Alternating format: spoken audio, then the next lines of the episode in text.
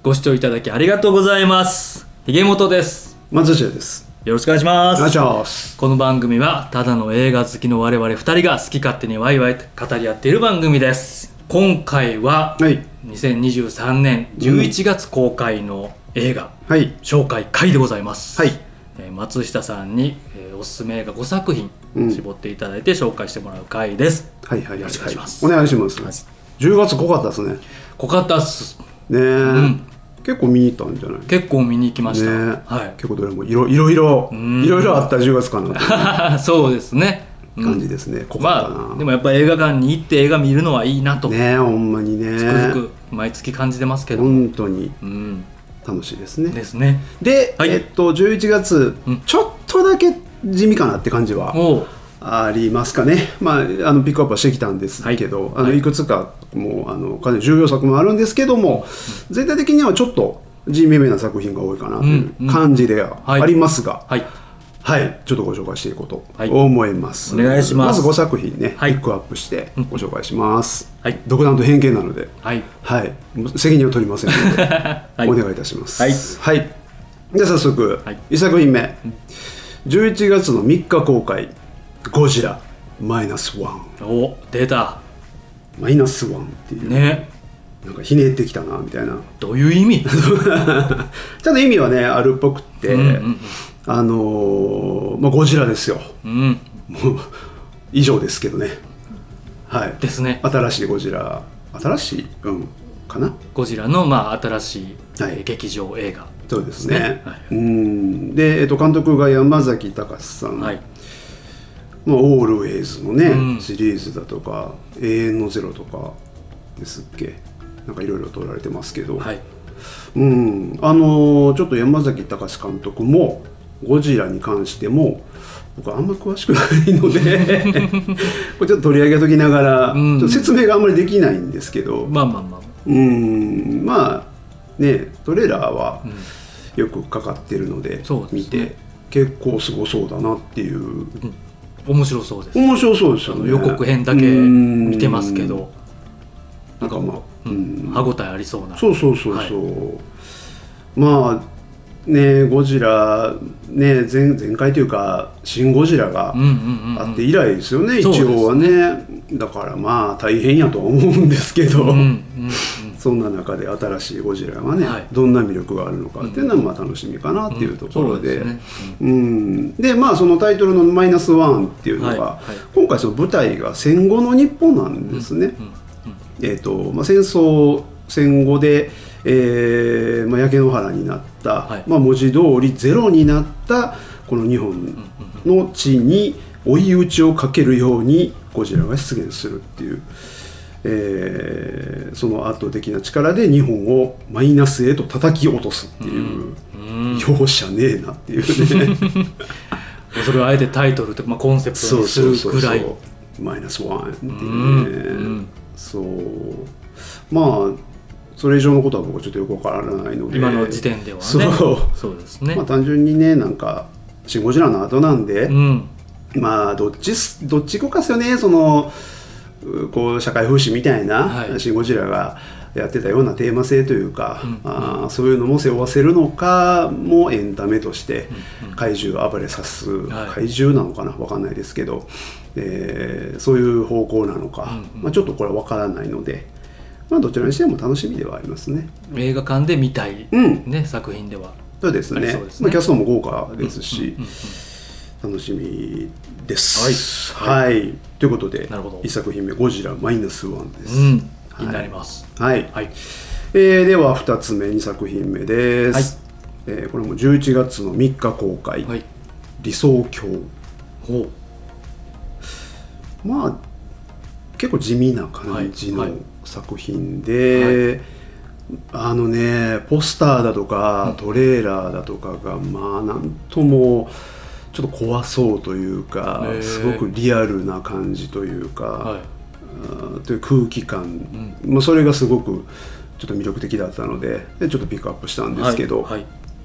えっと、何のお話かというと、はいえーこれフランス映画なのかな、えっと、すすみませんぶ舞台はスペインです、はいえっと、フランス人夫婦があーこう穏やかな生活を求めて、うんフランスからスペインの田舎に移住するんですね。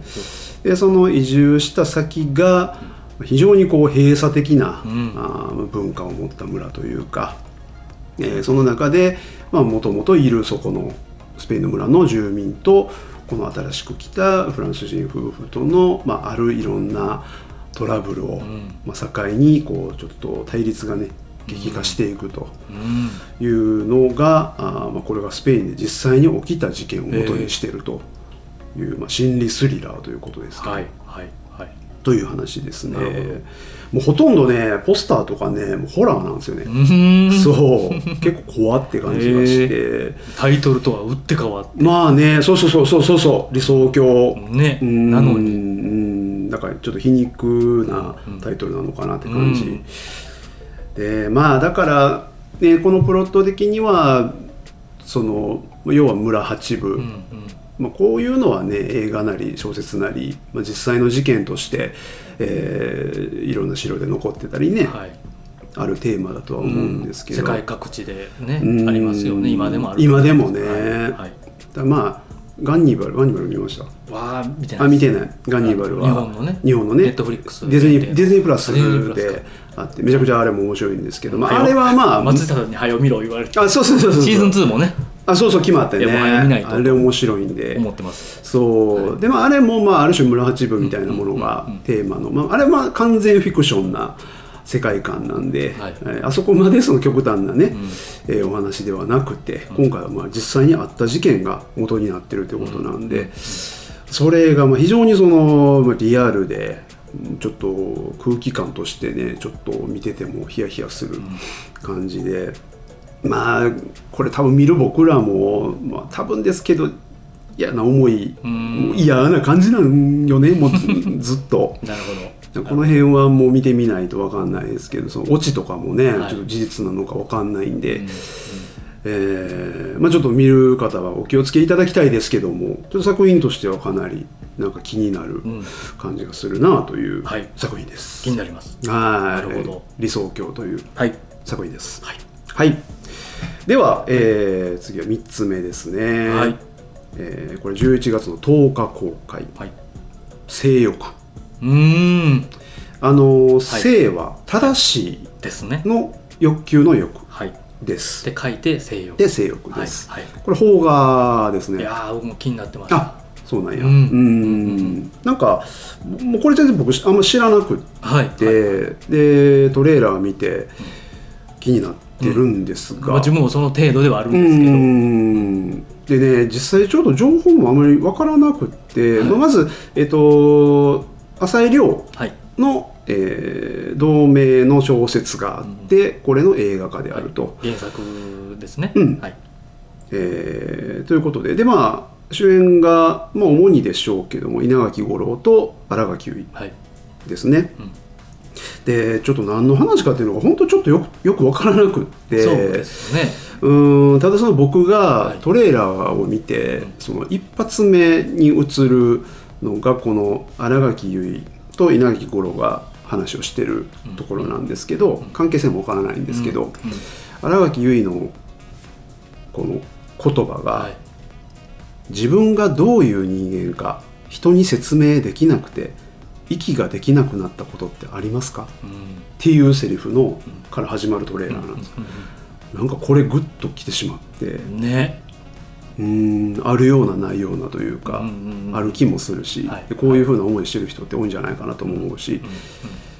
なんともちょっと深いねそうですねテーマを感じる、うん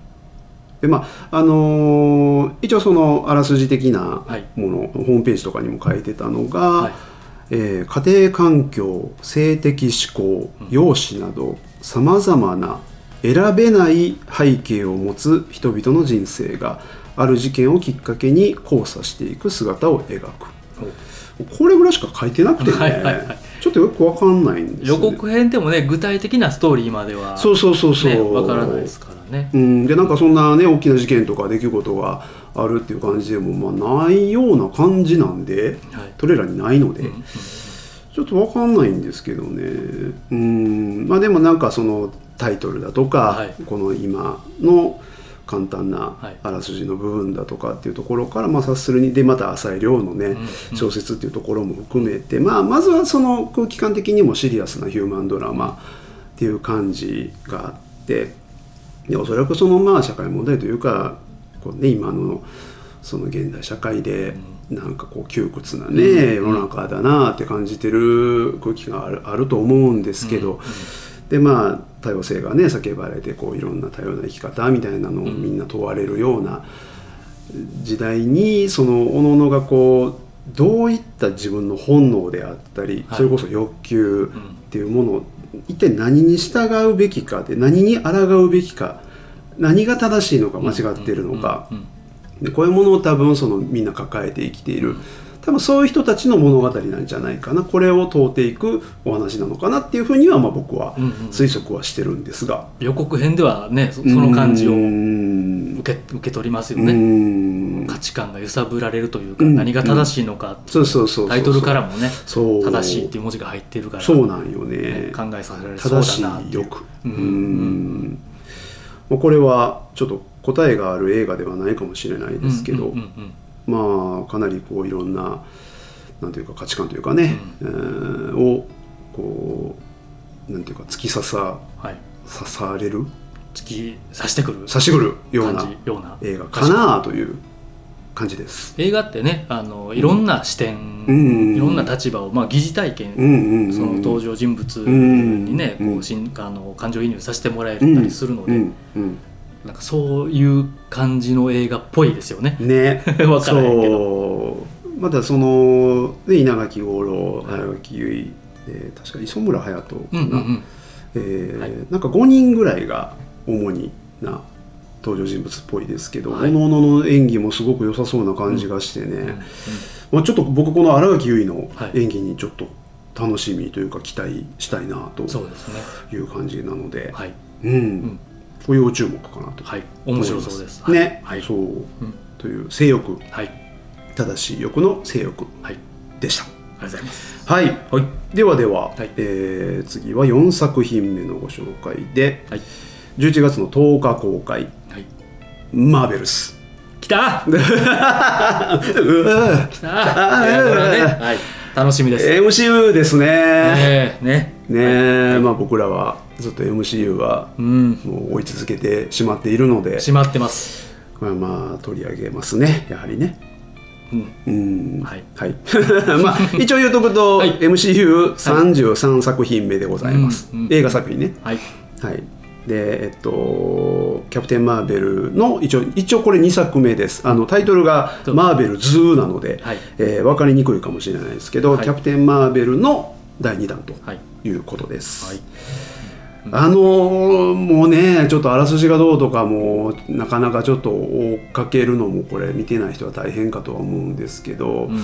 えーめっちゃ簡単に言うとキャロル・ダンバースというキャプテン・マーベルを名乗っている、えーすんげえやつがいて、スーパーヒーロー。はい、もうわゆる MCU の中でも、うんまあ、屈指の強さというかそうですね最強かとうん、うん、言われる、はいえーまあ、ヒーローがいまして、はい宇宙を股にかけてね、うんえー活躍しているヒーロはいーでこれにですね、えーまあ、モニカ・ランボーというはいキャラクター、うんえーそしてミズ・マーベルというキャラクターはい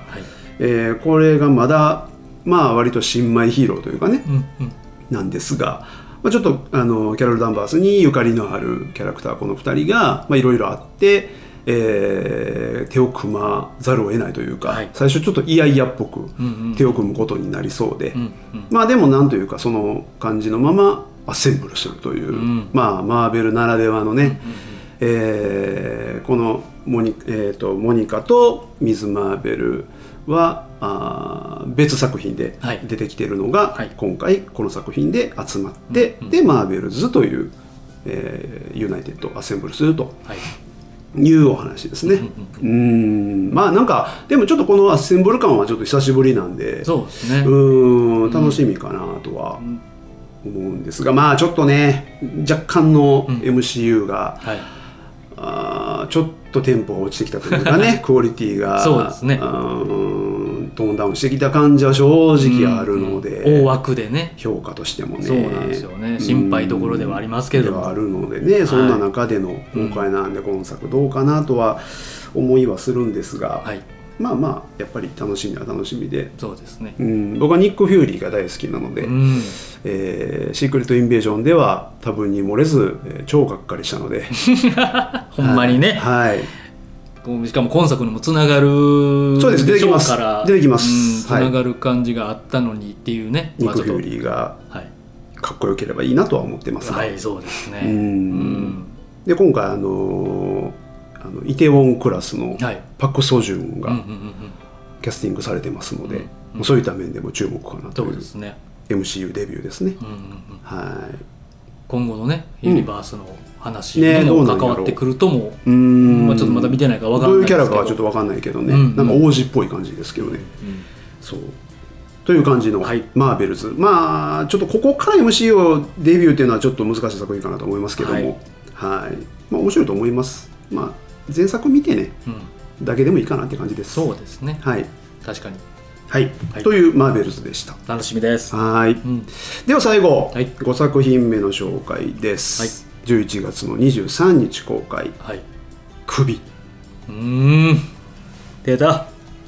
たけし北野先生北野たけし北野いやー北野たけしですよ、もう11月公開なんですねうん、そうなんです、うん結構前からねいろいろ宣伝というかね,、はいそうですねやってましたけうど、んうんうんうんこれ楽しみでこれはねこれは本当楽しみで、はい戦国時代うんまあなんというかああそっかやってなかったかみたいなうんねえたけしで時代劇というかそうですねうーん打倒一はあそっかありはするんかなけどなんかもううん超王道のうんそうそうそうそうを改めてそうこのほ本能寺の変を中心とした、うんあの時代の戦国時代なんで、 2023年にうーんね北野武がやるっていうえ一応なんか構想30年と言われ ててなんか宣伝にも書いてあれ構想ってね、はい前からずっと思ってんねんけど、はいはいはいはい30年考え続けたのかはいはいはい30年前に思いついて、はいそこから寝かしてたのか、うんどうとでも言えるなってよく思うんやけどほんねまに企画書まで通してそうそうそう実際ねその資金まで集めてっていそううそうそう構想なのか そうそうそうそうそう、ねただひたすら個人がずっとね考えてたのかうんなんかどどっから言うんやってそ思いますよいねいようやなと思ういいようやなとですけ思いどもますまあまあままああとはいええ構想30う年、んうんこれでもね本当あのーまあ北野武監督が、えーまあ、インタビューでも答えてるんですが、はいあーえっと大河ドラマはよく見ると、えーだけども、まあ、すごく綺麗で人間の業うん欲、うん裏切りが描かれていないので、うん自分としては面白くない、うんうんうん自分が取ればこうなるという発想から始まったと。なるほどこれはでもまあ僕自身もずっと思ってて、はい僕もね大河ドラマたまに見るんですよ、まあ、好きでというかで、まあ、当然ねヒロイックに描くっていうのは、はいまあ、ドラマなので多少仕方ないけども、んまあなんというか普通にね当たり前にその道端で人が切り捨てられるようなはい時代が日本にはかつてあって、はいしかもそんな前じゃない時代でもあって、でこれをそのねあんまりこう、まあ、当然え NHK のね大河では描けないので、うんしょうがないとは思ってるんですけども、はいでもそのまあなんというか狂ったうん世界っていうのをリアルに描いてるものってやっぱ少ないと思うので、まあここで一番そこいう部分を信頼できる北野武がはい容赦なくうんうんうんやるやってくれる、うんうんこれはもう僕はもう嬉しくてしょうがないというか。うんうんうん楽しみですねねえ、まあねなんか戦国時代版アウトレイジかみたいなね、うんうんうんえーみんな推測してる感じですけども、はいはいまあああいうのを撮る監督なんで、はいでたけし監督は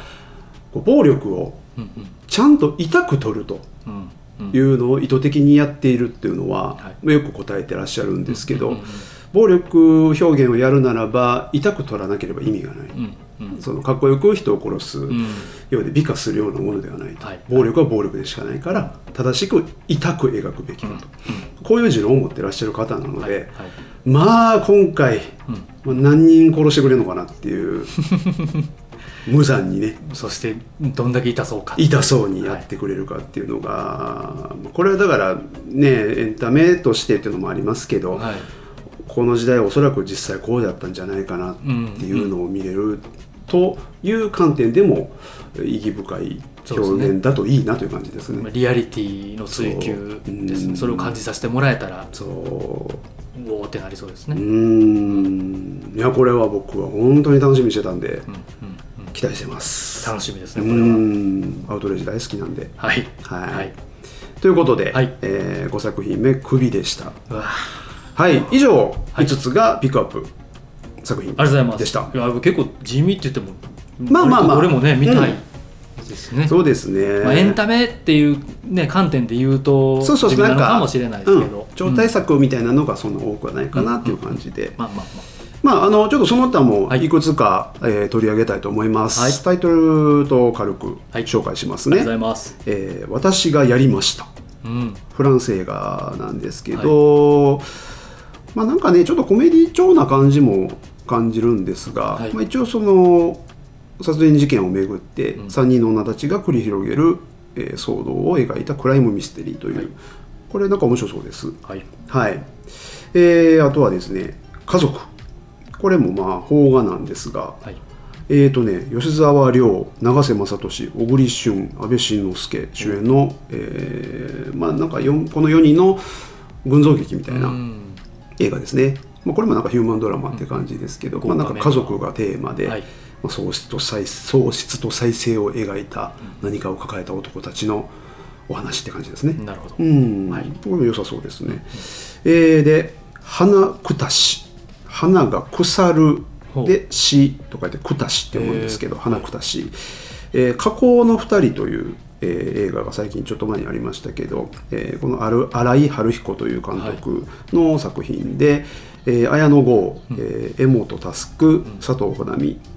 えーまあ、こう加工の2人が前結構ねすごくこう性描写が生々しいので話題になった作品だったんですけど、まあ、今回も結構ねうん結構やってそうで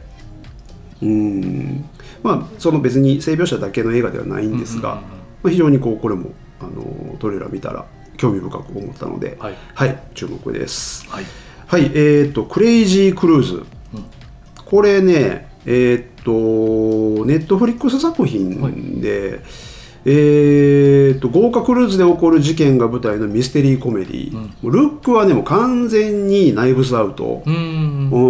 んもう下手したらマネかなぐらいの なるほど雰囲気はいではいはいはいえー吉沢亮と宮崎あおいが主演ほうほうほうまあ、いろいろキャスト他にも豪華で脚本がね、はい坂本龍二さんなんでなるほどまあちょっとルックとうんちょっとお話がどうかなっていう、ちょっと見てみないとわからないですけど、若干ルックは僕は心配はちょっと ねキャキャッチーだなって感じ邦画でやるとそう安っぽくなっちゃう邦画だなって感じなんですけどうまあまあでもストーリーはねそうやっぱり坂本龍二な細身んで、付きはいうん面白そう気になるなという、ははいいうんクレイジークルーズはい、はい、えー次は「スラムドッグス」うん、えー捨てられた犬が、えー野良犬になって野良犬たちと仲良くなって、はいその捨てた飼い主に復讐するっていう話です。はい、はい えー僕の好きそうなやつですそういうことですね。まあ、一応コメディかな。うんそうですねははいーい、なんかね、あの下半身をはい噛むぜ言うてね。復讐でね復讐で噛みちぎってやろうぜ噛みちぎってやるぜのやつ。まあまあ言うて可愛いのか、まあまあでもまあまあ笑える感じいやかなっていう。そう犬に優しくせなあかんですね。 というのを学べる映画そうだでとすね思いますね。はいはい、んえー次はですね、マイ・マザーズ・アイズ。は日本のホラーなんですけどお、えーっと、ポスターがめちゃくちゃ怖かったいうです。っーんていうホラーです。はい、見てください。気になりますね、はい、 えちょっとあらすじはまた見てくださはい。いはいはい結構怖そうですー。マイマザーズアイズはい。うーんで、えーっと、ほかげ。えーとね、塚本慎也の新作ですね,、戦争直後の闇市に生きる人々を描いたヒューマンドラマということで、まあね僕はあの「のびはい」がめちゃくちゃ食らった映画、うんいろんな意味でね。いろんな意味でうん凄まじかったので、まあ、今回もちょっと戦争、まあ、戦時下戦争直後って書いてますね、はいうんのお話なので、まああそこまで容赦ないかまあでも塚本慎也やから容赦ないですかね、ということなので、まあ、あのちょっと気をつけてはいただきたいですけどという「ほかげ」というはい作品ははいい、以上ですあありがとうございますはおいーという感じで結構うんプラスアルファのやつも結構気になるやつまあまあまいあっそうぱいですねありますねという感じです、11月はい、まあ、この中から、まあ、言うて僕らもうん7作品か見てまた感想会、そうね結構でも見たやつまたあるなそうなんよね、はい、どれを見るかはちょっとまあまあ相談しながらそうとねいう感じではありますけ今ど日のも、僕らのテンションからそうですね推測してもらえればはいという感じですね、当たあり当たりか外れかはもはいはいう皆様のお好み次第です,、そうねありがとうございますはいはいという感じでした皆様はい、はどの作品が気になりましたでしょうか、ねえまた見に行きますでしょうか、はいまたねあの見る前見た後でもいいんでコメントとかリプライに書いてもらえたらはい嬉しいですよろしくお願いします、ありがとうございます、ありがとうございますえーではここからちょっとお知らせはいはいを、えーさせていただきます、はいなんとうん 有名人芸能人の番組で「レッツゴー映画話」を有名人って 有名人芸能人のそうです間違いないですよはいはいえー番組で「レッツゴー映画話」まあ、はいポッドキャストですね、うんうんで「レッツゴー映画話」を紹介うんうんいただきますいやいたこのー収録時点ではいただいてるのかなってあいりうがとう感ごじざですねいます本当にえねー、日本放送さんの番う組んで、えーあの銀シャリの橋本さんはいツッコミのはいとヒップホップユニットチェルミコの鈴木さんうんのお二人がやってる番組「プロスポット」っていう、はいえー、Amazon Music の番組かな、はいけどまあはあいの Apple Podcast、Spotify それぞれであうんの聞けるんですけど、うんあのそのクロスポットっていう番組の中で、はいえーおすすめポッドキャスト番組、はいまあ、僕ら YouTube もやってるんですけどはいもともとはねポッドキャストがメインでずっとやってたんで、そうですその中で、えー取り上げて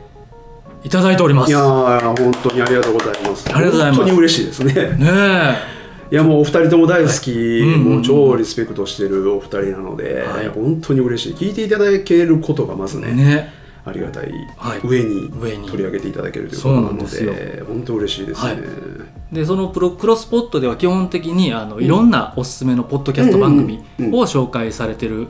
まあ、もう20分30分以下ぐらいの短い番組なので、うんえーポッドキャストをいろいろね聞いてる方とかは、うん、あとおすすめのないかなっていう方はねその番組でぜひ聞いてもらえたらそうですね。と思いまうす、んはいご報告でしたはい、はいぜひ聞いてください。ありがとうございますはい